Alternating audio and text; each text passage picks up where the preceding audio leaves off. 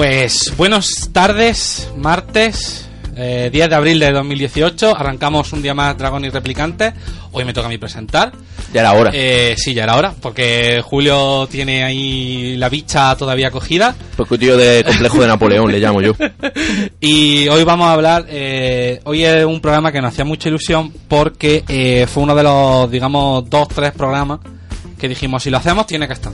Uno fue el de las distopías, que ya lo hicimos. Bueno, hicimos varios, hicimos varios fragmentos. Y hoy es un programa que nos hace mucha ilusión. Eh, hoy vamos a hablar de una de las figuras literarias más importantes del siglo XX, mm, el padre de la fantasía moderna. Pero antes de eso, eh, he presentado ya a mi querido Julio. Julio, ¿qué tal? ¿Cómo Muy bien. Muy bien, Sí. deseando empezar. Sí, bueno, desde este tiempo lluvioso nos hemos aquí recogido y nos acompaña nuestra experta en Tolkien, Bueno, eh, nuestra querida Natalia. Muy buenas tardes, buenas tardes. bienvenida. Muchas Es la gracias. primera vez que está aquí. También te digo una cosa, eh, esto engancha. Entonces, eh, Sergio, nuestro amigo Sergio, que hoy no está Mm. aquí, pero que vendrá la semana que viene, eh, ha hablado no sé qué de un sueldo, no sé qué. Bueno, eh, su opinión, la respetamos, pero tampoco vamos a llevarla a cabo, ¿no? Eh, entonces, eh, este es uno de los programas que nos hacía mucha ilusión hacer, Mm. mm, mucha, porque digamos que es un tema que nos gusta a todos, eh, pero vamos a hacer una división de la obra, digamos. Claro, es que es prácticamente inabarcable todo lo exactamente. Podríamos Tolkien. estar hacia- hablando, esto es lo que nos pasa siempre. Cogemos temas que son tan amplios, tan inabarcables a veces, que podríamos estar todo el año hablando de eso. Pero no podemos. Así que en vez de eso, vamos a coger eh, este programa, lo vamos a dedicar sobre todo a los libros. Vamos a hablar un poquito de la influencia un- y un poquito de la biografía de Tolkien. Y ya la semana que viene, que será un poquito más freestyle, digamos. Mm. Más, cinematográfico sí, también. eh, hablaremos de las películas. Mm. Ahí ya no sé qué pasará porque, bueno, mm, Ahí sin guion. ahí sí, o sea, sin guion. Ahí puede ser ya el caos más Porque- absoluto. Sí, sí, sí. Eh, llamaremos a Peter Jackson, no, hombre, broma. Eh, ¿Te imaginas? Eh, así que nada, vamos a dar comienzo al programa de Tolkien.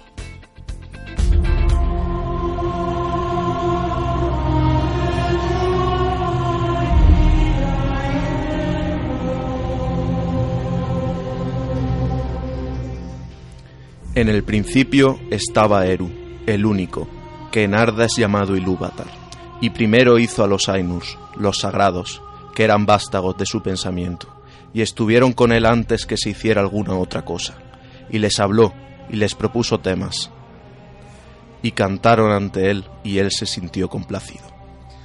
Así empieza eh, el primer capítulo del Silmarillion, que es, digamos, el, el gran texto que recoge todos los mitos y leyendas, por así decir. Bueno, no, sí, así Mm. ¿no? lo, lo dice Sí. el mito y leyenda. El legendario. Sí, el legendario, Sí, exactamente. la es como lo que le da. Exactamente. Yo esta sección la he titulado cariñosamente La Biblia de los Elfos. Entonces, cariñosamente, bueno, es un poco chascarrillo, ¿no? Sabes que a mí me gusta ponerle cosas, nombres a estas cosas. Entonces, eh, digamos que eh, Tolkien eh, escribe eh, el Silmarillion para darle, digamos, un cuerpo, vamos a decirlo de alguna manera más formal, a mm, el lenguaje de los elfos. Pero bueno, eso hablaremos un poquito más tarde. Sí. Ahora vamos a hablar un poquito de la biografía de, de John Tolkien. Eh, Tolkien nació el 3 de enero de 1892 en la ciudad de... mm, ustedes perdonen, pero es que yo el holandés no lo No, manejo. no, el lenguaje Boer te, te Sí, lo perdonamos. lo- Ahora, como la cagues en Sindarin, No, ya no, ahí no. sí Suspenso. tenemos problemas. ya, eso ya me parece a mí que me, me, me voy. Bloemfontein, ¿vale? En el estado libre de Orange, actual Sudáfrica. Porque para el que no sepa de qué va la cosa, eh, Sudáfrica, como mucha parte del mundo a finales del siglo XIX, era parte de lo que se llamó del Imperio Británico, Mm. de lo que- la Commonwealth. Entonces sus padres eran Anthur Ruel Tolkien y su madre era Mabel Safeld. Entonces, eh, Tolkien, digamos que se muda muy jovencito a, a, a Inglaterra, ¿vale? Después de, una, de la muerte de su padre que falleció en 1896, cuando él contaba apenas cuatro añitos. Entonces, eh, él se muda a eh, Sudáfrica, a Sudáfrica, a Inglaterra, y ahí ya digamos que no se va nunca. Porque, claro, eh, pa- eh, Tolkien, digamos, como hijo, por así decirlo, del Imperio Británico, digamos que se movió siempre por Inglaterra, Sudáfrica y tal. Eh, un- el gran hecho, digamos, que, que marca la vida de Tolkien, o como la gran mayoría de los británicos de principios del siglo XX, es la Primera Guerra Mundial. Eh, en la Primera Guerra Mundial, él va al frente. Eh, tengo aquí apuntado, pero no me acuerdo dónde. Bueno, se va al frente, ¿vale? Entonces, en el frente, digamos que le marca la tragedia porque eh, la Primera Guerra Mundial, para los que no lo sepan, la Segunda Guerra Mundial fue muy cruenta, pero para Inglaterra y, para Francia, sobre todo para Inglaterra, la Primera Guerra Mundial supone, digamos, es como la gran crisis Mm.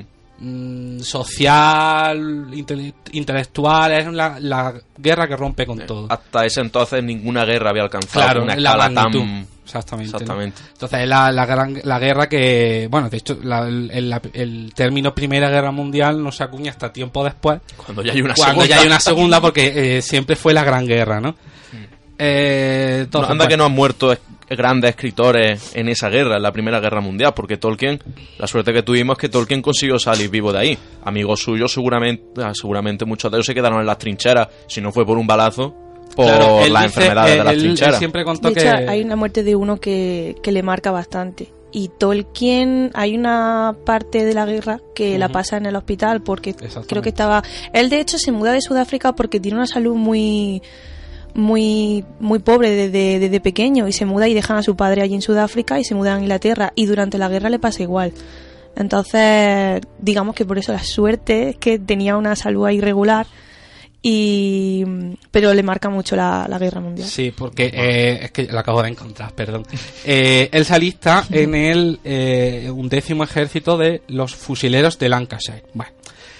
Que combatió en una de las grandes batallas más cruentas que hubo en la Primera Guerra Mundial, que es la batalla del Somme. Entonces, eh, dice que ahí vio morir a una gran cantidad de amigos, porque recordemos que hubo 95.000 muertos en apenas tres meses de, de batalla.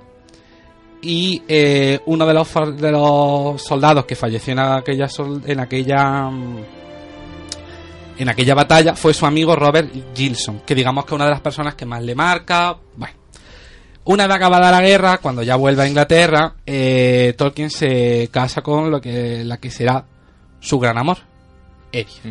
Entonces, para el que no sepa, vamos a decir un poquito el detalle romántico de, porque para, para que no sepa, Además es muy bonito. Ah, es una historia bonito. bonita, una historia bonita, para que no penséis todo el mundo que somos unos gañanes sin corazón, ¿eh, Julio? Entonces, Pues, que eh. también tenemos nuestro corazoncito. ¿Por qué me mencionas a mí? Claudio me está mirando como Ah, vale. ¿vale? Ah, vale. Entonces, Ahora ya entiendo por qué. eh, eh, digamos, Johnny y Edith pasaron toda su vida juntos. Mm, casi.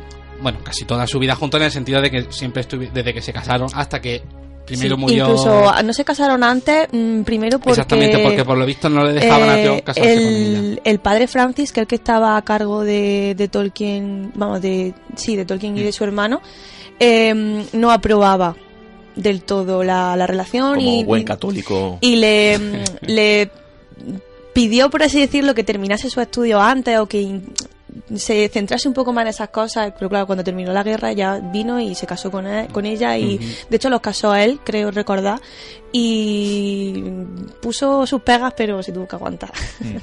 Porque, pero bueno, Pero- vamos a decir también una de las de la- el detalle romántico de la cosa cuando Sí. los dos fallecieron en la tumba de los dos. Bueno, Tolkien escribe una ¿cómo lo diríamos? ¿Cuento, novela? ¿Cómo Em, lo llamarías tú? Es que esto es muy bonito. Bueno, que lo cuente ella. Sí, sí. es Esto la es que muy bonito. poner- Eh, en una carta que le escribe Tolkien cuando muere Edith y le escribe Tolkien a su hijo Christopher, creo recordar, sí, le escribe a, a Christopher eh, y le dice que no, super- que no supera la muerte de, de su mujer y que nunca la llamó Lucien, pero que para él, para él siempre fue su Lucien. Entonces, se, de hecho en sus tumbas está, Mm. está escrito así, el Beren y ella Lucien, y por así decirlo, la, la parte central del Silmarillion, que de hecho está en el centro, más o menos del Silmarillion, es la balada de Lucien y Beren, está mm, basada en, en eso, en el personaje de Lucien. Y de hecho, mm, como describe el momento en el que Beren ve a Lucien en el, en el claro, el, el poema que también sale en El Señor de los Anillos, que, que canta Aragorn, eh, así es como, como descubrió, como él conoció a, Edith. A Edith. Bueno, eh, del matrimonio su- hubo cuatro hijos: eh, John Francis Ruel, Michael Hilary Ruel, Priscilla Ann Ruel y. y. Y Christopher Tolkien, que es, digamos, el que se queda como albacea de la obra de su padre. Entonces, Mm. eh, para el que no lo sepa, eh, vamos a entrar ya a empezar un poquito a entrar en materia.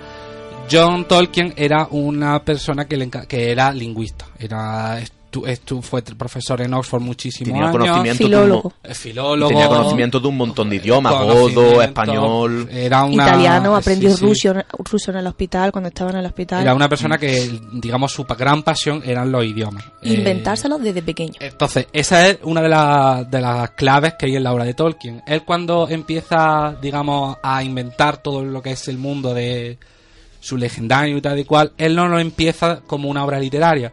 Él primero crea una lengua, que es la lengua de los elfos.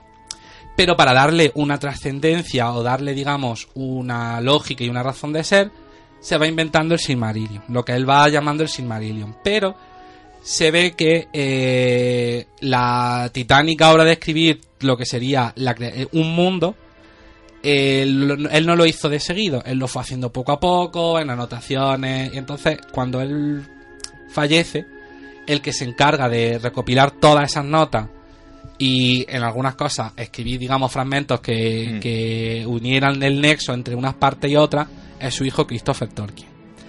Que a la que todavía sigue vivo, que mm, si él Tiene nació- 92, 93 Sí, de, de la edad de mi abuela, más o menos. Porque Mm. mm, yo lo cuento. Él nació en el 24, pues más mayor que mi abuela, fíjate. Él tiene 94 años. Casi nada, ¿eh? Y aún sigue escribiendo. Y ¿no? aún sigue escribiendo y aún sigue siendo lo que es el responsable último de Creo la. que ya le ha dejado un poco el, a su, el a su hijo, ¿verdad? a su hijo, sí. verdad. Pero sigue estando ahí presente. 94 años son muchos años. ¿eh? Entonces, eh, Tol- eh, Christopher, digamos que es el que eh, se queda los derechos del padre, el que, digamos, es el encargado de mantener el legado de, de, de John Tolkien. Entonces, eh, detalles curiosos de Tolkien. Tolkien era un ferviente católico. Era una persona que ya de, de, de niño, pues su padre era católico, su madre era católica, y conoce en Oxford, en 1926, a una persona que le con la que le unió una gran amistad, que fue C.S. Lewis, Hombre. autor a su vez de otros célebres novelas fantásticas, que hombre, está un poco, digamos, a la sombra de, de Pero su gran amigo, En pero su que- entonces, en su entonces C.S. Lewis con sus crónicas de Narnia Crónicas de Narnia. era más famoso que Tolkien. Pero ahora mismo digamos que es como que quedó Sí. un poco relegado al segundo Sí. plano porque claro, la figura de Tolkien es De hecho, Tolkien tan brutal que le tenía aprecio a Lewis, pero cuando se leyó las crónicas de Narnia fue como, bueno, también, también. También, Esto es cuando te- presenta un amigo o algo y dices, bueno, está bien, Está bien bonito. porque eres mi colega. está bien, pero no te digo la verdad porque me da hasta Sin embargo, C.S. Lewis mm, flipaba con, con todo lo que escribía Tolkien Mm. y no es para menos. Hombre, gracias a C.S. Lewis, Tolkien publicó. Si no hubiera sido por C.S. Lewis, Tolkien nunca se hubiera animado a mandar su escrito a una editorial. Y otra, y otra gente también. Sí, ellos formaron un de- grupo que se llamaba, si mal no recuerdo, eran los Inklings o algo así. Sí, los, in- los Sí. Inklings como los del juego de Splatoon. Esto ya, quien quiera coge esta referencia, que se la quede. Ahí se la doy. Prosiga usted, caballero. Me has desarmado con eso del Splatoon, ¿eh? Eh, Es un grupo que, bueno, que se reúne para hablar, para, digamos, mm, lo que sería, por así decirlo, y con perdón de la expresión, unos frikis de principios del siglo XX. ¿no? Sí, Se una tertulia lo que- literaria Sí, lo que pasa es que se reúnen catedráticos, Tolkien era catedrático de lingüística en Oxford, el otro era profesor de Anglosajón, tal. Eran, todo pues, eso. Bueno, y eh, Tolkien, como hemos dicho, era un amante ferviente de las lenguas. Él amaba, sobre todo, inventarse sus propias, sus propias lenguas, pero también tenía alguna influencia, Sí. como por ejemplo Beowulf, Beowulf. la Edda, eh, todo, todo lo que en realidad toda esa mm, eh, toda esa influencia vienen por el estudio de, de esas lenguas, el estudio del finlandés, el estudio del entonces como él se dio cuenta de que Inglaterra necesitaba una mitología, pues dijo a ver, no estoy diciendo que con esto dijese mi, lo que yo me invente va a ser la mitología de Inglaterra, pero sí vio que faltaba un poco de eso. Entonces, a través de, de estudiar el finlandés, cuando tradujo el Kalevala y todas esas cosas, pues fue todo ese tipo fueron su, su influencia. Y de hecho, mm, toda la, la mitología que hay respecto al rey Arturo, todo eso, todo esa, ese, esa épica caballeresca, el personaje de Beowulf, el personaje de Beowulf yo creo que es muy interesante porque no es el típico héroe mm, caballero que tiene un amor desdichado, que lo presentan como un Bueno, cuenta, humano. cuenta un poquito que, quién es Beowulf para el que no... Uy, yo Hombre, no me gustaría meterme ahí porque tampoco sé no, mucho pero de Beowulf, Quiero pero decir un poquito el argumento. Digamos que Beowulf es eh, un héroe sí es un héroe. normando, vikingo, podríamos Danés, decir. No, que- es que no, mm, yo hay, es que hablar de Beowulf sin saber mucho me da no, mucho pero miedo. básicamente da un breve Bueno, es una epopeya germana. Sí, es una Sí, epopeya que tiene que luchar contra, Contra- el gigante Grendel, Grendel. y bueno, al final acaba muriendo, le- no sé, es que es una cosa es un, es un poema que es que es un poema que no es una historia Claro, tampoco es un poema es un poema claro. y hay cosas que eso que aparecen cosas de magia pero bueno si entramos en la magia Bueno, que sí, se claro, habla de o esa mito- que se habla dentro de esa mitología eh, ya porque no presentan la, la magia que, se- que aparece en Beowulf no es la magia como yo digo la magia con aditivos no es Sí, no es Harry una ma- Potter, es una magia muy pura entonces eso también va a ser una influencia muy grande para Tolkien Y tanto, sí, de a la hecho, hora de de hecho Tolkien tiene uno, los magos más extraños probablemente de todo lo es que, que es el mundo de la Tolkien no fantasía. utiliza, No es que desde mi punto de vista creo que Tolkien no habla de una magia. La magia y la naturaleza van ligadas, entonces no es una magia como Jesús ha dicho de Harry Potter, es una magia pura, es una magia que nace de la tierra, que va junto con los seres con los que entonces los magos, por así decirlo, forman parte de esa magia. Mm, La magia fluye a través de ellos, no sé exactamente cómo explicarlo, pero Además, los magos también cumplen un papel muy importante, que es el de, digamos, son los grandes vigilantes del mundo, barra consejeros, guía. Guías, consejeros, son como una especie de druidas, eh, digamos, que van por Sí. el mundo ayudando a... Aunque luego, en realidad, el, al único, el único que cuando... mm, A lo mejor un poco adelantarlo, ¿no? Cuando Sauron es derrotado, el único que de verdad se queda vigilante porque no se cree que Sauron ha sido derrotado es Gandalf. Todos los demás, como, bueno, está derrotado, el anillo está perdido, no lo va a encontrar para otra cosa, mariposa. Eh, entonces, eh, las influencias de Tolkien van desde como ella como muy bien hemos como muy bien ha dicho Natalia desde Beowulf los poemas medievales pero hay, y hay muchos mucho. detalles hay muchos detalles en la obra por ejemplo eh, la lengua de los Rohirrim el Rohir es el inglés medio o sea es el inglés que se hablaba en la Edad Media Hmm. porque en, la, en el libro lo, que luego en la película eso no lo ponen lo quitan claro. Porque Sería bastante insoportable también. no, claro, claro. Entonces, cada, cada, len- cada región tiene su lengua y eh, a riesgo- a ma- de manera que a la hora de hacer una película es mucho más difícil que Mm. cada vez que salga un personaje, habla, que hable con su idioma, digamos que un Técnicamente poco... se titularían toda la película hablando en Claro, diferentes lenguas, no en... Exactamente. Y sería un poco follón. Porque de hecho, la única. Es que el tema de las lenguas y el tema de la creación del Silmarillion, en realidad viene un poco. Él va creando las lenguas poco a poco. Como has dicho, es una cosa que le viene desde chico. De hecho, desde pequeño tenía un juego con unas primas suyas que era inventarse una lengua a través de. Creo que en la biografía ponía que era con animales. Y cada animal significaba una cosa y era como una lengua en código. Y cuando ya estudia filología y demás, pues ya él sabe utilizar la lengua, em- estudia otras lenguas, entonces él empieza a, a inventarse lengua y crea el Sigdarín y el Kenia y mm, o el Kenya o como se Kenia, pronuncia. Kenia. es que yo siempre le digo Kenia. Kenia, Kenia. Y, mm, y a ese sí le crea su gramática, su ortografía, su porque las palabras para Tolkien y los nombres sobre todo, pero sobre todo las palabras, la fonética y todo, tiene mucho de significado y muchas veces lo que significa en el libro es así por cómo está escrito o por cómo lo que es la palabra en sí. En el momento en el que tú nombras algo, tú ya lo estás haciendo, estás haciendo que exista. Entonces así es un poco. Ha hablado de una cosa que es una es muy interesante y algo que se que es recurrente en todo la obra, que es la naturaleza, el papel de la naturaleza. Hmm. El papel de eh, de eh, la naturaleza en el, el Señor de Anillos es algo, los animales hablan, eh, digamos en la película también, bueno, eso ya lo veremos mejor la semana que viene, ¿no? Pero por que la gente norm- norm- la gente que no escuche, la, ma- la gran mayoría habrá visto las películas, pero se habrá leído poco, muy poquito del Señor de los Anillos.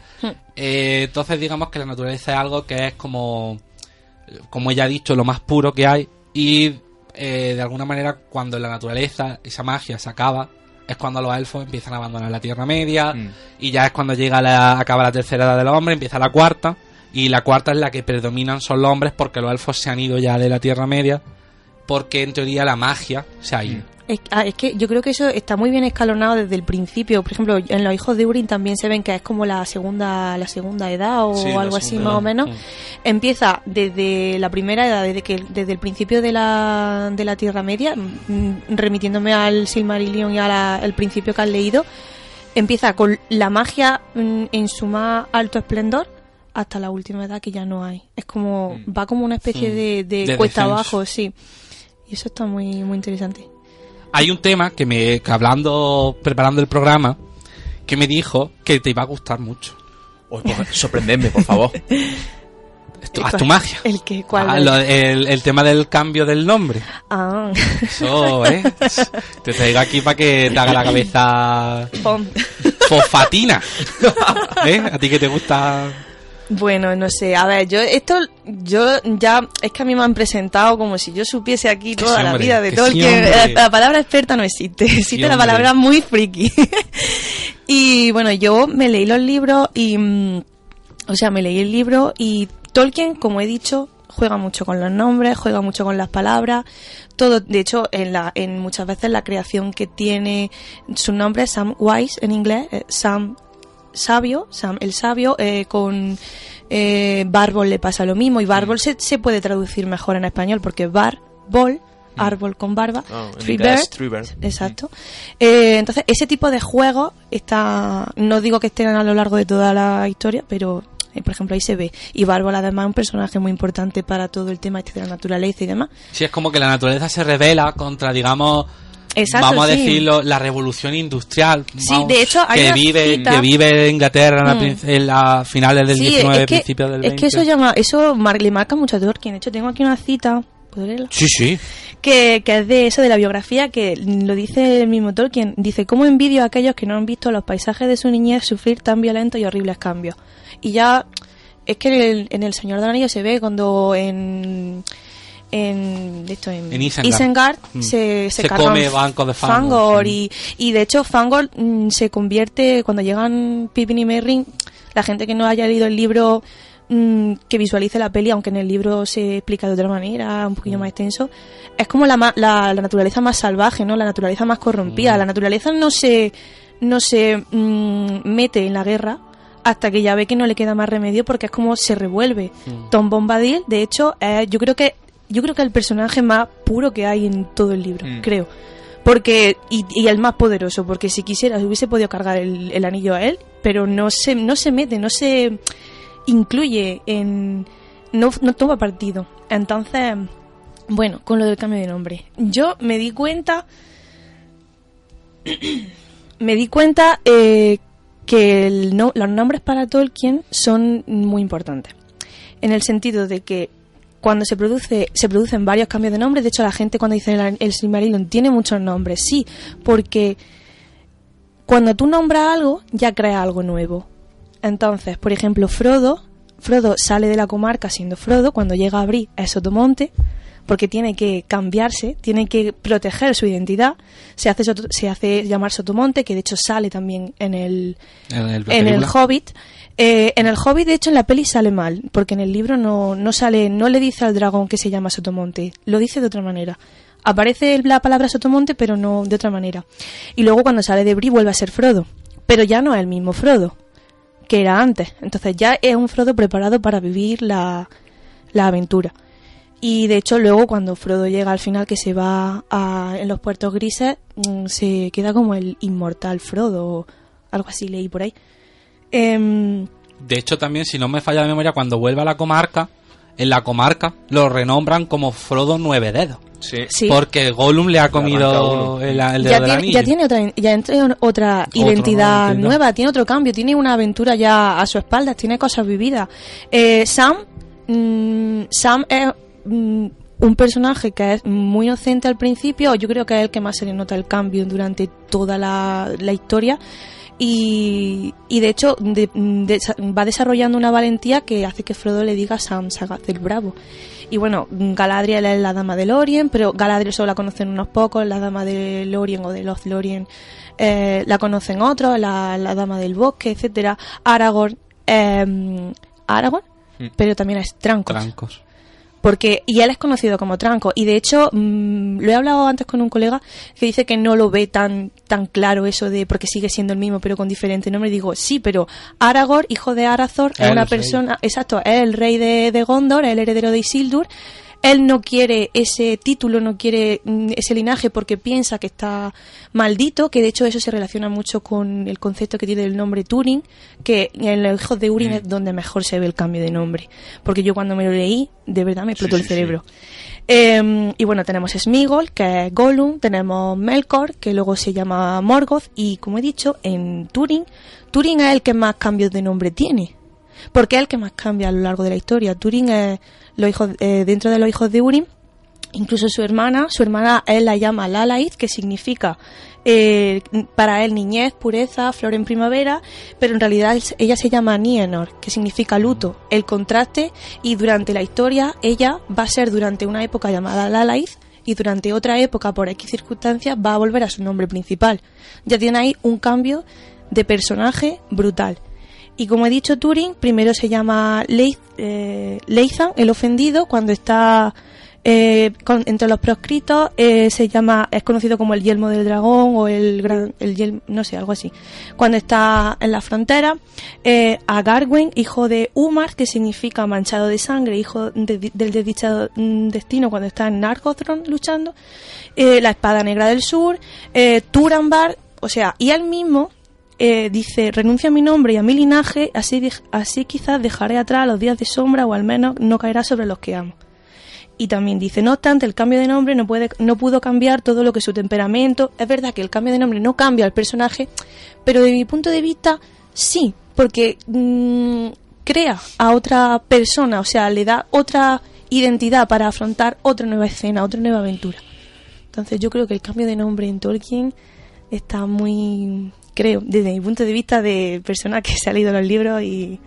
Yo estoy impresionado. Ha flipado, ¿eh? Yo estoy flipado. Ha flipado, ¿eh? no esto lo habrá tenido que pensar alguien más bien flipado. leyendo los libros seguro. Sí, no- sí, sí, no, claro, pero uno sí es verdad que se da cuenta de la cantidad de nombres que pueden llegar a tener los personajes, que es de hecho una de las cosas que más se le echa en cara a Tolkien, lo que le hace tan árido a la hora de leerlo, Mm. la cantidad de nomenclatura que utiliza distinta. Pero tiene... Pero la asociación no. No, eso uno no se ha dado Yo no, por lo menos nunca me di cuenta de las asociaciones de los cambios de nombre y para qué se debía. Claro, o sea, mm, se hace pesado a veces leerlo por lo que tú has dicho, por los cambios de nombre, pero si tú piensas que a cada cambio de nombre Tolkien te está presentando otro personaje distinto, aunque sea el mismo, es el mismo, pero, mm, pero al mismo tiempo no. O sea, el Frodo que sale de, a lo mejor, de una forma vista lineal, sí, es el mismo Frodo, ¿no? El Frodo que que mucha gente no le cae bien porque no da pie con bola a Pero veces. si es más majo que las pesetas. hombre. Buah, buah, buah, Pero-. Pero es eso, es mm, el Frodo que, que sale de la comarca no tiene ni idea de dónde, se piensa que en Bree va a encontrarse con Gandalf cuando ve que no está Gandalf ya se da cuenta de que tiene que proteger su identidad y se hace llamar Sotomonte y cuando sale y a Tranco le, o sea, a Aragorn le pasa lo mismo. Aragorn tiene una maldición, por así decirlo, en su, en su linaje y en su nombre. Y no quiere, él viene del norte, viene por esas tierras, se le conoce de una manera porque quiere proteger su identidad. El personaje se, se protege y Tolkien, y bueno, cualquier autor que, que lo haga porque eso es muy propio de la literatura, es como se produce un cambio en el personaje y es como un rito de paso. En muchas Mm. culturas se le relaciona con lo del rito de paso, ¿no? El niño que se convierte en hombre o el, el adolescente que, que eso que se convierte en hombre, el héroe pasa por, por, muchos, por muchas cosas de ese Mm. tipo. Y el cambio de nombre es muy recurrente. Yo creo que lo enfoqué, al principio me parecía, como tú has dicho, cansado, pero luego lo enfoqué así, digo, es que el personaje cambia, aquí está cambiando. Entonces, no sé. Sí, opinas? eh, muy, eh, muy eh, mind blow. O sea, eh, el tema de los nombres es uno de los. Por eso lo que tú dices, ¿no? A veces leértelo es como. eh, sobre todo la parte del Silmarillion. Luego ya en el tema de Anillos no hay tantos nombres. No hay tanta cantidad de nombres. Sí que es verdad que cada nombre. Que a lo mejor eh, no tienes un, no- un personaje con tres nombres distintos. Pero a lo mejor tienes tres personajes, cada uno con su nombre. Sí, pero también es lo que me había comentado antes Natalia. La, una gran diferencia que hay en el Silmarillion, que es donde más cantidad de nombre hay, porque es una historia inconclusa. Claro, al tener un principio, nudo y desenlace, al tener una línea argumental, ya sí es verdad que por lo menos te puedes focalizar, no te pierdes tantísimo, aunque haya también una cantidad de nombres considerable en El Señor de los Anillos también, porque es que yo solo me he leído el primer libro, esto está feo decirlo, pero yo solo me he leído La Comunidad del Anillo, El Hobbit y El Silmarillion, pero La Comunidad del Anillo la cantidad de nombres que hay es mm, constante, es una Sí. ametralladora de, de lugares, ríos, montañas, personajes, Es que historias, yo creo que eso genealogía. es por eso la, la literatura de Tolkien es tan completa. No sé, tan. Hombre, también es- eh, hay que entender que eh, mm, re- a- aprovechando que, que el Anduin pasa por Minas Tirith, eh, ¿has visto el chistecito? Eh, un detalle que es bonito, que es curioso, el Hobbit, eh, digamos, eh, es la primera obra que publica Tolkien. Sí. Pero el Hobbit nace como un cuento que le va contando a sus hijos. Eh, Tolkien cuando publica el Hobbit, que es lo que tú dices, que a través de una editorial, que eh, a través de C.S. Lewis, que es el que le persuade para que lo eh, publique, fue publicado en 1937 y su éxito coge por completo por sorpresa a Tolkien, porque claro, recordemos, Tolkien es una persona que es lo que se dedica a dar a sus clases, su Oxford, a vivir en su campiña inglesa tan tranquilo, su mujer, sus cuatro niños, estupendo. Eh, entonces, el, el éxito del señor del Hobbit le coge por sorpresa. Y a raíz de ese éxito y de que la editorial le empieza a pedir más, porque claro, la editorial me imagino... mm, Chiquillo, que esto hace dinero. eh, la gallina de los huevos de oro empieza a dar huevos que aquí va y oro. Y eh, a- después de eso escribe la continuación del Hobbit. El Hobbit, para el que no lo sepa, es la historia de eh, Bilbo Bolsón, de cómo Bilbo encuentra el anillo. Eh, y escribió después a la continuación del Hobbit, que es El Señor de los Anillos. El Señor de los Anillos, como todo el mundo me imagino, que Sí, sabrá, está compuesto de tres libros: En la Comunidad del Anillo, Las Dos Torres y eh, El Retorno del Rey que como que a mi gusto yo me he leído los tres y tengo que decir que a mí el que más me gusta es el retorno del rey. Hmm. también tengo que decir que es porque a mí el personaje de Aragorn me encanta. Mm, es un personaje que me parece que tiene eh, una persona como él ha dicho que no quiere ser rey porque él cree que va a acabar como Isildur. De hecho hay muchas eh, su digamos vamos a decir su constante neu- no sé si decir neurosis su constante Trauma. trauma es Mm. pensar que, que si él llega a coger el anillo va a acabar como Isildur Claro. Pero él se da pero él llega a un punto en el que puede coger el anillo y no lo coge De hecho, eso es súper. mm, perdón que te corte, No, pero, no, es, que, córtame, pero es córtame, que eso es súper mm, puntual en la vida de, de Aragorn. Tiene dos o tres ocasiones en las que se enfrenta por completo y sin darse cuenta a Sauron y a su maldición, entre comillas. Cuando él puede. mm, le dice Frodo remitiéndome a la peli para que todo el mundo lo visualice, mm, tú lo destruirías y él dice yo te hubiese seguido hasta el final y le deja irse. Es que ahí, ahí ha demostrado la nobleza que tiene Pero dentro. a mí hay un detalle que, aparte de, de, de cuando le deja ir a Frodo y Sí. tal,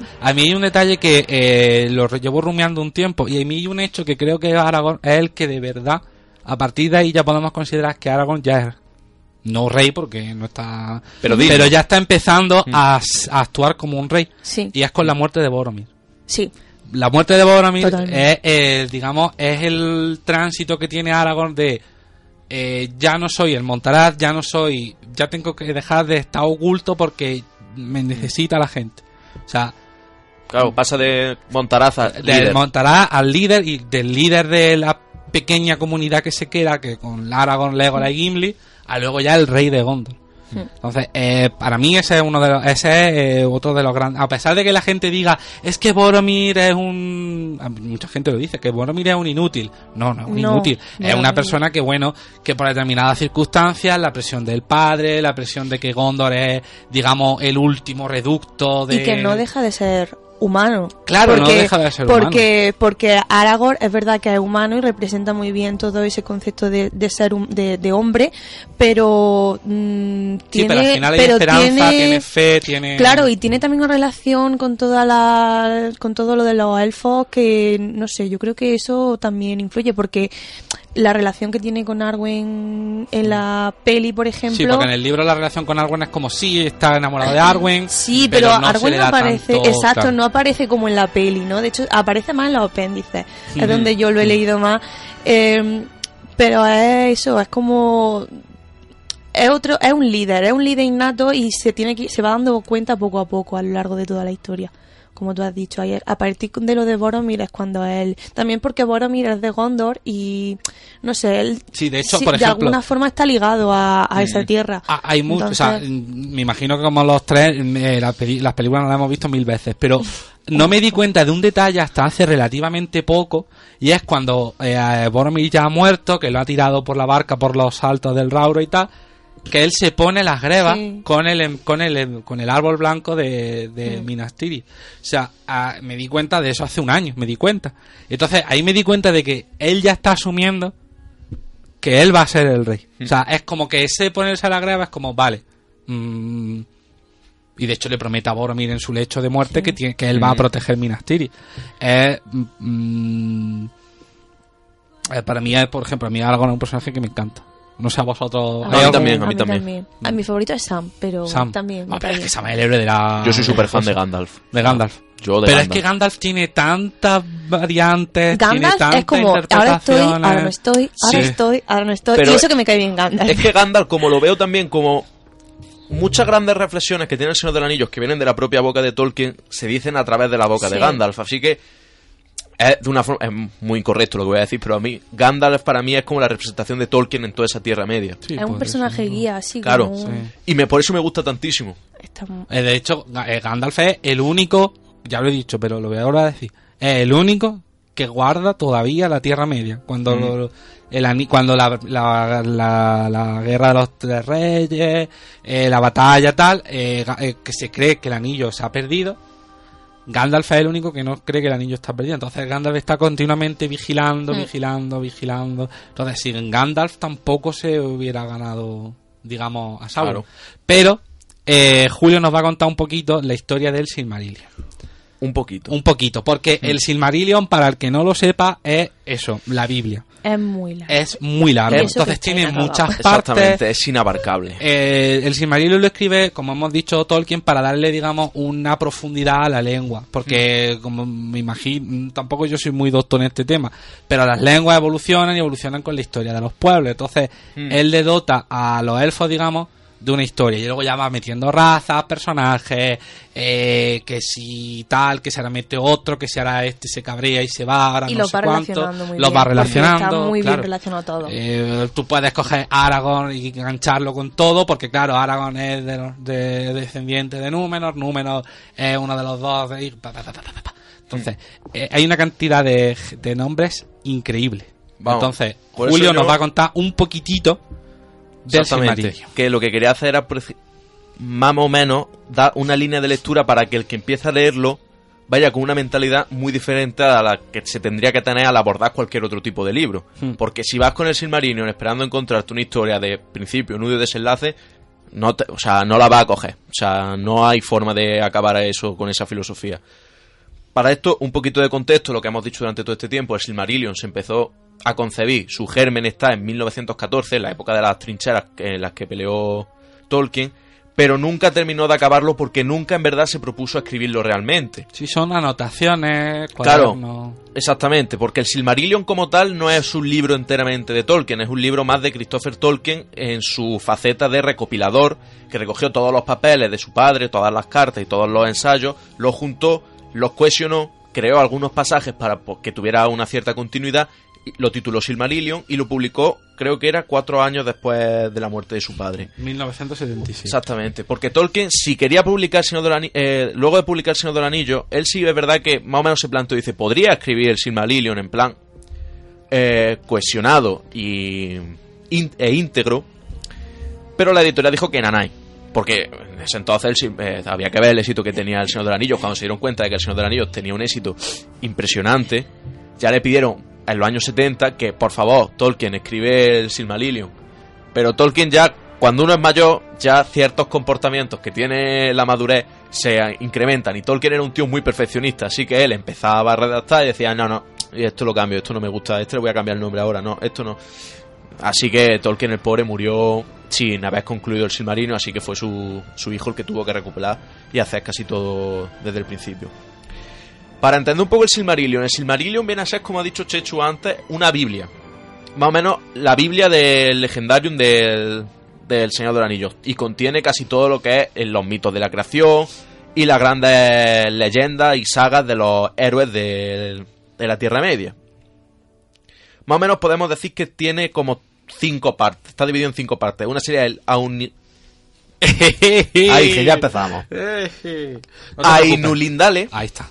Ainulindale, creo, porque no... Uh, eh, si nos está oyendo alguien de la Sociedad Española de Tolkien o cualquier cosa de Mm. estas, por favor, perdonen nuestro acento sindarin porque... mm, Yo este vídeo se lo voy a mandar a Kai47 para que, en el- en el para que me lo apruebe o que no me lo apruebe. En el instituto no te enseñan élfico. Pues eso, el Ainu, Ainulindale, la Balaquenta, el Cuenta Silmarillion, el Akalabez, Akalabez, sí, y los Anillos de Poder, ya lo que sea la saga de los Anillos de Poder. Más o menos. Ainulindale es la génesis, es la creación del mundo del Señor del Anillo, y empieza con el fragmento que he leído al principio, con Eru Ilúvatar, el dios único que eh, está en el... el Bueno, no el vacío. No, no, eh, está básicamente solo en el universo. Y crea a los Ainur de su pensamiento. Los Ainur serían como unas deidades menores. Como si hacemos un paralelo con la, religión judio-cristiana, Eru ángeles. Yuluvatar sería el dios y los Valar, o sea, los Valar, perdón, los Ainur serían los como los ángeles. De todos estos de estos Ainur, hay un Ainur en particular que es al que le han dado los- se le han conferido los mayores dones y los mayor poder, que sería Melkor. Y Melkor es el más gilipollitas también de todos los de todos los Ainur, el que, que se quiere ser el más ambicioso, el que quiere hacer más cosas y el que no está de acuerdo con lo que Eru pide de todos los demás Ainur, que es que toquen una música para complacerle. Así que Melkor hace una música como a su rollo, intentando intentando crear y Eru no le deja, así que les muestra una lo que sería su la visión del mundo para posteriormente crear creándolo a través de la canción de los Ay, no. de los Ainur. Y ya en el Bala cuenta, es lo que ya lo que se lo que se narra es como Eru dice, si vosotros queréis vivir en el en este mundo creado, podéis hacerlo, pero no volveréis conmigo hasta que el mundo no sea destruido en el final de los tiempos. Así que el primero que se va de todo es Melkor. Se va a la Tierra Media porque él ha visto que en la visión que, que mostró Eru a todos los Ainur, que era ese mundo gobernado por los hijos de Ilúvatar, que sean los elfos, los enanos y los hombres, Melkor va directo ahí a saco Paco porque él quiere gobernar a todos los a todos los hijos de Ilúvatar. Él tiene una sed de poder insaciable. Así que los Ainur van a la Tierra, a lo que sería el mundo de Ea, Arda, van a la Tierra y ahí pierden parte de sus poderes y se transforman en los que se llaman los Valar, que son las deidades del mundo de las deidades del mundo de Tolkien. Esos Valar hay siete muy importantes, Son siete y siete, ¿no? son siete, son Sí, siete siete Valar y siete Valien, que serían sus mujeres, o sea, sus esposas. Sí. Y hay siete importantes. Entre ellos está Manwë, que sería el, el que es el hermano de Melkor y el segundo en poder, que es el que adopta el papel de líder y más o menos, junto con los demás Valar, lo que pretenden es convertir ese mundo, el mundo que le había dado Eru, que en ese momento era un caos primigenio, darle forma para que pudieran en él vivir los seres humanos y los, Los y elfos. los elfos. Junto con los Valar van también los Maiar, que son otras deidades pero de menor poder. Y en estos Maiar estarían, por ejemplo, Sauron Sauron. y otro Maiar muy importante que sería Olorin. Que dicho así, a nadie le suena, pero es Gandalf, Gandalf. que es un Maiar también. Eh, ya asentados, los Valar construyen dos grandes lámparas, porque en ese entonces no hay ni sol, ni luna, ni estrella, es todo oscuridad. Por eso construyen dos lámparas para iluminar el mundo. Y esta sería la era de las, de las lámparas, porque en el Silmarillion hay cinco eras, que son la era de las lámparas, la era de los árboles, la primera edad del sol, la segunda edad del sol y la, la La tercera, tercera. la tercera y la cuarta. Que es donde se queda la obra de Que es Tolkien. donde se queda la obra de, de Tolkien, exactamente. Eh, durante todo este periodo, eh, los Valar están luchando constantemente contra Melkor porque lo que hacen los Valar, Melkor lo destruye inmediatamente. Y Melkor se asienta en lo que sea una zona que se llama Utumno, Utumno. que está al norte del mundo, al norte de ese mundo. Que por cierto, en ese momento el mundo es plano. Luego, tras una serie de guerras, entre ellas la guerra, creo que fue la guerra de la cólera, ya el mundo toma una forma redonda. Creo, si no es en otra guerra de Sí, sí, después de eso. Y durante este periodo, uno de los Valar, Aule, crea a los enanos. Pero los enanos no pueden vivir porque Aule no tiene el don de dar la vida. Pero sí Eru. Y Eru le dice que le dará la vida a los enanos. Después de que lleven a sus primeros hijos. Después, no, después de que los de que los elfos aparezcan. Eh, a los primeros hijos. Ay, perdón, que no me había enterado, lo siento. Nada, nada. Ya luego tenemos el cuenta, Si- el cuenta Silmarillion, que ya es cuando habla de básicamente la historia principal del Silmarillion, porque Silmarillion viene, su nombre viene recibido por las gemas que crean los elfos, los grandes elfos, que, se- que son los Silmarils, que son unas joyas de un gran poder con el que se cree que se puede el mundo cuando se destruya volver a crearse. Como en efecto ocurre. Lo que pasa es que esto el Silmarillion no lo cuenta porque el Silmarillion no acaba no acaba ahí. El Silmarillion está, como he dicho, inacabado en ese aspecto. Bueno, los elfos aparecen en una zona del mundo de, de Arda, que sería el Cuivienen, y aparecen, el pueblo de los elfos aparecen tres reyes, sería, voy a leerlo porque perdonadme, yo, mi cabeza no da para, Son muchos nombres. no da para más. Serían Fingüe, Ingüe y Elwe. Los dos primeros elfos siguen las estrellas que han creado, los dos primeros reyes elfos eh, guían a su pueblo siguiendo las estrellas que han creado los Valar luego de mm, luego de enterarse de su nacimiento para guiarlos hacia Valinor. Porque a todo esto los elfo- los Valar han tenido que refugiarse en Valinor porque Melkor estaba, Hmm. vamos a decirlo así, Melkor estaba intratable. Liando la parda. Claro. Totalmente.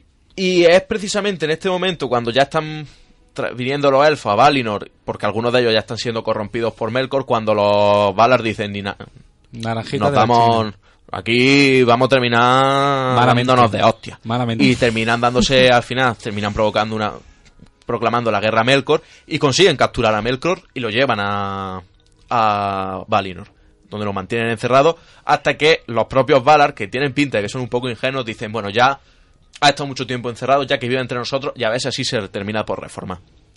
En ese entonces, los elfos están viviendo en Valinor, y entre ellos destaca eh, el que sería Feanor, que es el creador de los Silmaril, uno de los grandes elfos del De linaje de Noldor. Porque hay muchos, hay varios linajes Ah, del Señor de los en función de cada rey, que luego Hmm. se separa, luego hay decisiones. Exactamente. Pero no vamos a comentarlo aquí porque sería ya imposible. Te digo, en ese momento, con Melkor que está libre por Valinor, lo que se dedica es a sembrar la discordia y el caos con pequeñas mentiras, sembrando el resquemor entre los Nordor con los Valar. Y a Feanor se le pone, se le mete entre ceja y ceja que los Valar los tienen como semi-esclavizados. Que ellos son la máxima creación de Eru, son inmortales, los elfos son inmortales, y él no quiere ser parte de, no quiere ser un vasallo de los Valar, él quiere tener poder. Entonces, el señor Feanor coge aparte de su ejército, aparte de su pueblo, van a hacia donde están los elfos Teleri, que son los astilleros de los elfos, básicamente, y ahí se cargan a todos los Teleri para robarle los barcos. Ahí, uno de los Valar, eh, Mandos, que es el Valar, de los, el dios de los muertos, por decirlo de alguna forma, el que guarda todas las almas, lanza una maldición sobre los Nordos diciendo que ahora van a morir todos por violencia y que ninguno de ellos conseguirá alcanzar conseguirá alcanzar Valinor nuevamente. A Feanor eso le importa un carajo. Eh, Feanor marcha a la Tierra Media y ahí ya es cuando ya se, mm, se asienta, entra en contacto con otros elfos que no habían ido a Valinor y lucha contra Morgoth. Y más o menos ya hay a- contra Morgoth, que es Melkor, que es el sobrenombre que ya le dan los elfos a Melkor. Otra vez cambio de nombre. Otra vez cambio de nombre. Claro, a todo esto ya aquí es cuando se celebran las grandes historias del señor del Silmarillion, como es por ejemplo la balada de la balada de Beren y. Lucien, que sería como el- un mito de Orfeo y Eurídice más o menos, salvo que aquí el papel de Orfeo lo tiene la chica y no el, el chico. También la historia de los hijos de, de Urin, que has comentado tú antes, Natalia, donde se cuenta la historia de Turin, Que ahí- eh, ahí Morgoth es el principal... el príncipe antagonista. Sí, porque, bueno, protago- sí, al antagonista es el que la lía parda en, Hmm. en- en los hijos de Urin, el que no deja al linaje de Urin avanzar y Claro. es un poco todo eso. Claro, además Turing, que es la historia probablemente más trágica de todo el Silmarillion, y eso que el Silmarillion cuenta eh, cómo se destruyen todos los reyes, todos los grandes reinos elfos, cómo se destruyen. Mm. Pues... Y aparte de Turing, la caída de Gondolin, que es otro de los grandes episodios del Silmarillion, que es como la- uno de los grandes últimos reductos de los elfos de la época de la primera era, de la primera edad del Sol, cómo cae, por culpa de una traición. Y luego de eso, todo este mm, conglomerado de historias, leyendas y leyendas dan a su fin con lo que sería una batalla que no se narra propiamente dicho en el Silmarillion, se narra en otros libros de Tolkien y de Christopher Tolkien, que será la Dragor Dagorath, que es la última gran guerra que pone fin ya al mundo. En esa guerra todos los héroes, todos los luchan contra Mel, todos los Valar luchan contra Melkor, se destruye el mundo y los, gracias a los tres Silmarin, Silmarils, uno de los de estos Valiant, que es Yavanna, consigue restaurar el mundo. Y ese sería el mundo en el que nosotros técnicamente ahora vivimos. Nosotros los seres humanos. Hmm. Y es como se enlaza la mitología de Tolkien con... Con la mitología normal. La, Mm. digamos, el, el mundo. ¿Qué podemos decir? La mitología, ya para terminar, eh, yo mi parte de mi sección. La mitología del Tolkien es impresionante. ¿Cómo está construido? ¿Cómo se puede enlazar con...? Porque cada pequeña historia se puede ver, su rastrear sus orígenes, puede decir, esto está del Kalevala, esto de los Edas nórdicos, esto de la leyenda galesa. Es impresionante. A mí, yo me quedé eh, fascinado cuando lo leí. Y si queréis profundizar más en el Silmarillion, leeros el Silmarillion y si queréis saber aún más, yo recomiendo que os veáis los vídeos de un youtuber que se llama Kai47, que tiene resumida casi toda la historia de la Tierra Media, eh, cuenta la historia de sus personajes y lo narra con muchísima con muchísima documentación, Mm. es muy bueno. No solo utiliza el Silmarillion, coge todas las No, fuentes, todo. las cartas de Tolkien, la- hay un libros que son la historia de la Tierra Media. Los que vienen 15 todos tomos de la Tierra Media 15 de- tomos de la Tierra Media, que creo Mm. que es muy difícil encontrar. Fácil Yo no debe de ser, ni de encontrar ni de leer. Bueno, aparte de eso, ¿no?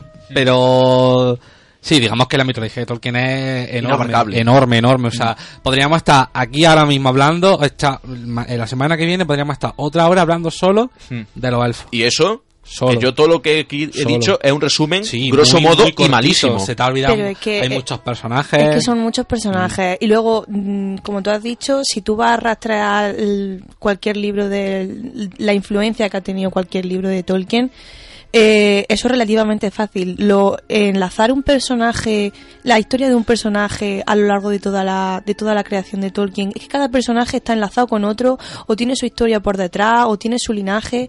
Bueno, el- todo el rollo de los linajes es un, vamos, es que, es que eso, es que podríamos estar aquí hablando tres años de lo mismo. Completamente. O sea, toda la temporada de Dragones Replicantes podría haber sido Tolkien. Tolkien, Señor del Anillo. sí. Capítulo 1, los elfos. Capítulo 1, el inundable. Y venga, habla de la música. Claro, otra de las cosas que no hemos contado es el papel que tiene la música como Bien. elemento creador del mundo, como elemento de, Que de ahí- de orden y también de Claro. discordancia. que, Claro, bueno, porque esto es algo que no se ve en las películas, pero en el libro cada dos por tres aparecen Bueno. poemas y Y canciones. proce- poemas, canciones. No se ha visto en la película, pero a lo mejor se ve en la serie. Bueno, Jejeje. Eso mejor lo tratamos ya la semana que viene porque va seguro, a dar, que, ¿eh? seguro Vale, vale. que quieres abrir este cajón. No, eso ya la semana que viene. Eso ya la semana que viene. De todos modos, sí que podemos concluir que, que Tolkien in- inicia, digamos, lo que es la época dorada de la fantasía, ¿no? Mm. Lo que se llama la alta fantasía, ¿no? Mm. Eh, yo creo que ningún autor todavía, y tardaremos bastante en ver a alguien que haya creado algo parecido. De- Porque de- todos no llegan a la capacidad de densidad. Eh, sí, chavales, eh, Juego de Tronos está muy bien. Sí, sí, yo opino lo Eh, mismo, pero ¿por qué? Pero John Martin tampoco es que sea. John Martin ha leído Tolkien. Sí, sí, no, claro. es que, es sí que eso, que es que todavía no ha habido nadie que No, por no, su no. cuenta haya dicho, aquí estoy yo. Yo creo que es muy difícil. Tolkien tiene una filosofía muy distinta a la de muchos escritores de fantasía pura Hmm. a la hora de concebir su historia, porque lo que hemos dicho durante todo este rato, o durante toda esta hora, lo que ha calado es que Tolkien no pretendía hacer un libro de fantasía, No. ni mucho menos. Quería crear una mitología para su Para la lengua. para su lengua. Por eso se entiende esa capacidad de perfeccionismo. Yo creo crea- que en- perdón. en- perdón, No. entendía muy bien el concepto de magia. Y Hmm. a partir de ahí ya. Claro, pero ahora si tú te quieres extrapolar eso, es decir, la mitología, o no la mitología, la historia de los siete reinos. George R. Martin claramente quería escribir novela de fantasía. Hmm. No iba al rollo que iba Tolkien. O sea, Tolkien, si no lo hubiera animado C.S. Lewis, muy probablemente todo lo del Señor del Anillo no hubiera existido. Hubieran sido ensayos Mm. que hubieran respaldado esa creación de. Sí, a lo mejor lo hubiera publicado Sindar en una Cuenya. revista de filología en Inglaterra. No Claro, sé. pero Yo- no iba con esa filosofía de editar. Bueno, yo, para que la gente entienda a lo mejor un poco el concepto de fantasía que tenía Tolkien, recomiendo leer el ensayo sobre los cuentos de hadas, que está en el libro de los críticos y otros ensayos, algo así es. Bueno, una recopilación de muchos ensayos de Tolkien y sobre los cuentos de hadas es un ensayo muy interesante que te hace ver qué concepto tenía Tolkien sobre el mundo de fantasía, no de la fantasía, sino el mundo de fantasía tal cual, donde hay seres fantásticos. ¿Cómo son esos seres fantásticos? No es que sean seres, son seres puramente mágicos. Yo se me lo apunto. ¿Entendido? Ya tienes Es- deberes. Ya me- acordaré. yo eso me lo apunto. es que es muy, muy interesante.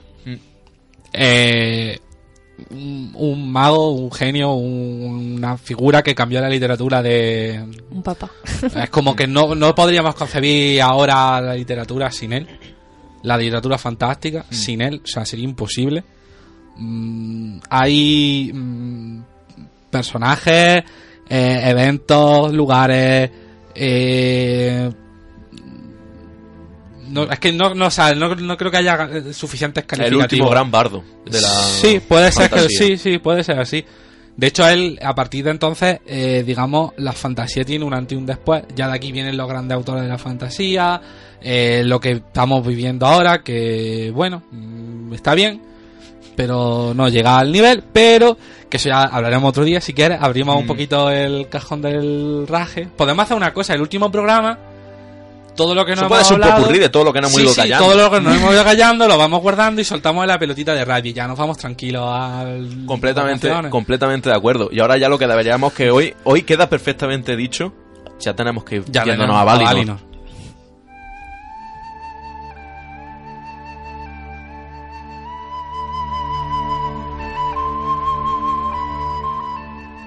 Pues con la música de los puertos grises nos vamos montando en el barco y la semana que viene volveremos a hablar otra vez sobre Tolkien. Creo, y por favor estad atentos porque creo que el cartel de la semana que viene va a estar muy chulo. Va a estar muy ¿Va a estar chulo?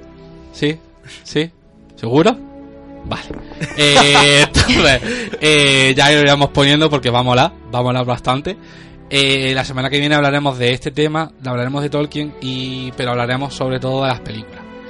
Eh, algún palito le caerá a Peter Jackson, alguno le tendrá que caer, porque, Pobrecillo. hombre, Por mi parte, no, ¿eh? Hombre, A mí- alguno le caerá. A mí me parece que hizo un trabajo fantástico. Eh, vale, la Tengo saga. mi- Vale, pero escúchame, es que la- vamos a hablar del Señor del Anillo, sí, pero es que el Señor del Anillo hay más películas aparte del Señor del Anillo. Sí, bueno, a ver, Ya, el hobby Bueno, sé, está. Por Pero no tiene digo. culpa, pobrecito. ¿Cómo que no tiene culpa? Yo en eso es que soy muy... Pero ¿cómo que no tiene culpa? Yo me curo en salud. Yo directamente digo que el Hobbit nunca existió.